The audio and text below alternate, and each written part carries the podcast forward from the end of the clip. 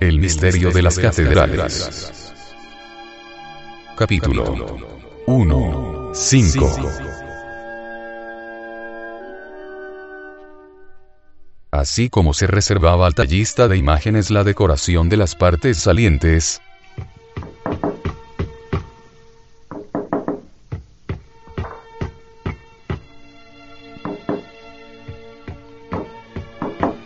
se confiaba al ceramista la ornamentación del suelo de las catedrales.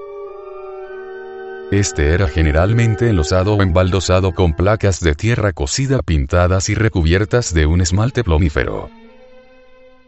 Este arte había adquirido en la Edad Media bastante perfección para asegurar a los temas historiados la variedad suficiente de dibujo y colorido. Se utilizaban también pequeños cubos multicolores de mármol, a la manera de los mosaicos bizantinos.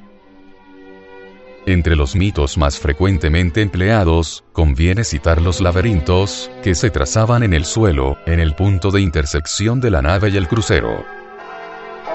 Las iglesias de Sens, de Reims, de Auxerre, de Saint-Quentin, de Poitiers y de Valleux han conservado sus laberintos.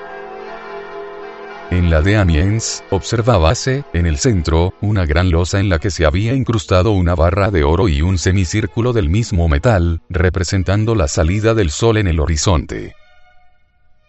Más tarde se sustituyó el sol de oro por un sol de cobre, el cual desapareció a su vez, para no ser ya reemplazado. En cuanto al laberinto de Chartres, vulgarmente llamado la Liue, por Lelieu, el lugar, y dibujado sobre el pavimento de la nave, se compone de toda una serie de círculos concéntricos que se repliegan unos en otros con infinita variedad. En el centro de esta figura, veíase antaño el combate de Teseo contra el Minotauro.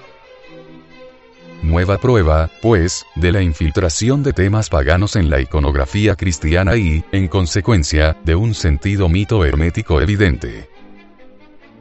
Sin embargo, sería imposible establecer relación alguna entre estas imágenes y las famosas construcciones de la antigüedad, los laberintos de Grecia y de Egipto. El laberinto de las catedrales, o laberinto de Salomón, es, nos dice Marcellin Bertelot, una figura cabalística que se encuentra al principio de ciertos manuscritos alquímicos y que forma parte de las tradiciones mágicas atribuidas al nombre de Salomón. Es una serie de círculos concéntricos, interrumpidos en ciertos puntos, de manera que forman un trayecto chocante e inextricable. La imagen del laberinto se nos presenta, pues, como emblemático del trabajo entero de la obra, con sus dos mayores dificultades. La del camino que hay que seguir para llegar al centro, donde se libra el rudo combate entre las dos naturalezas, y la del otro camino que debe enfilar el artista para salir de aquel. Aquí es donde necesita el hilo de Ariadna si no quiere extraviarse en los meandros de la obra y verse incapaz de encontrar la salida.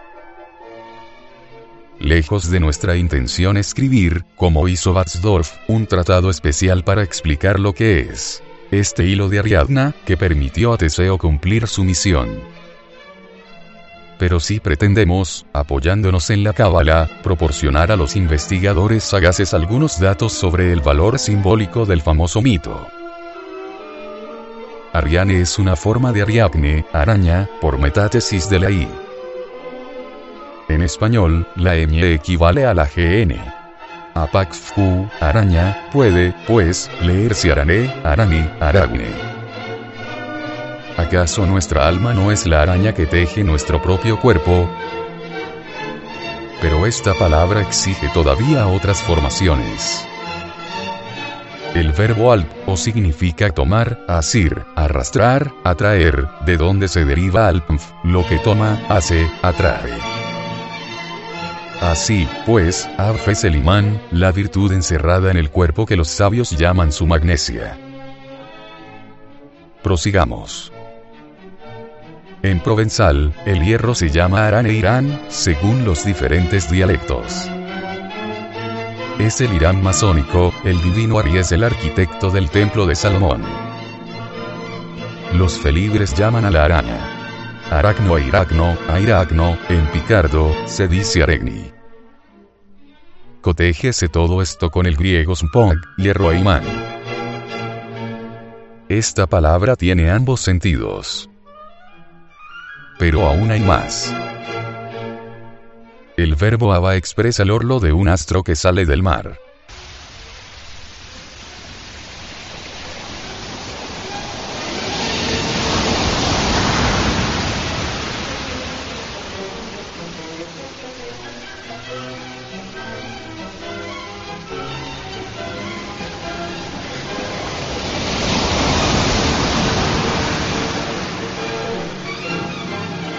De donde se deriva Abad, Aryan, el astro que sale del mar, que se levanta.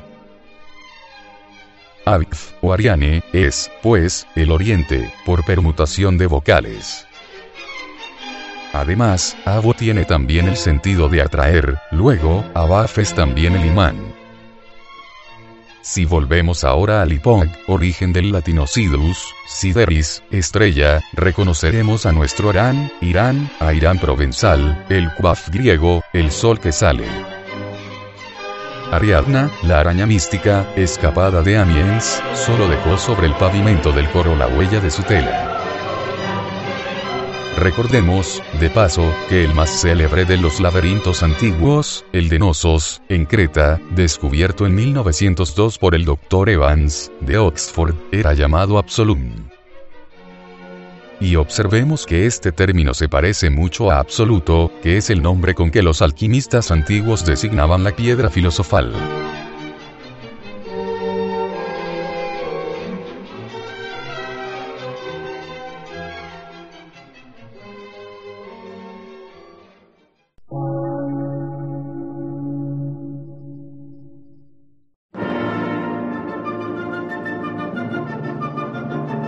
Emisora, gnóstica, transmundial.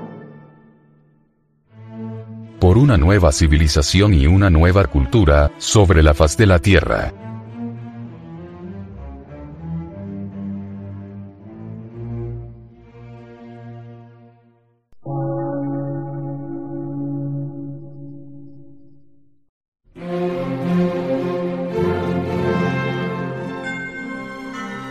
Medio de radiodifusión. Científico, artístico, místico y filosófico. De la Asociación Colombiana de Centros de Estudios Gnósticos, Antropológicos, Psicológicos y Culturales. A. C.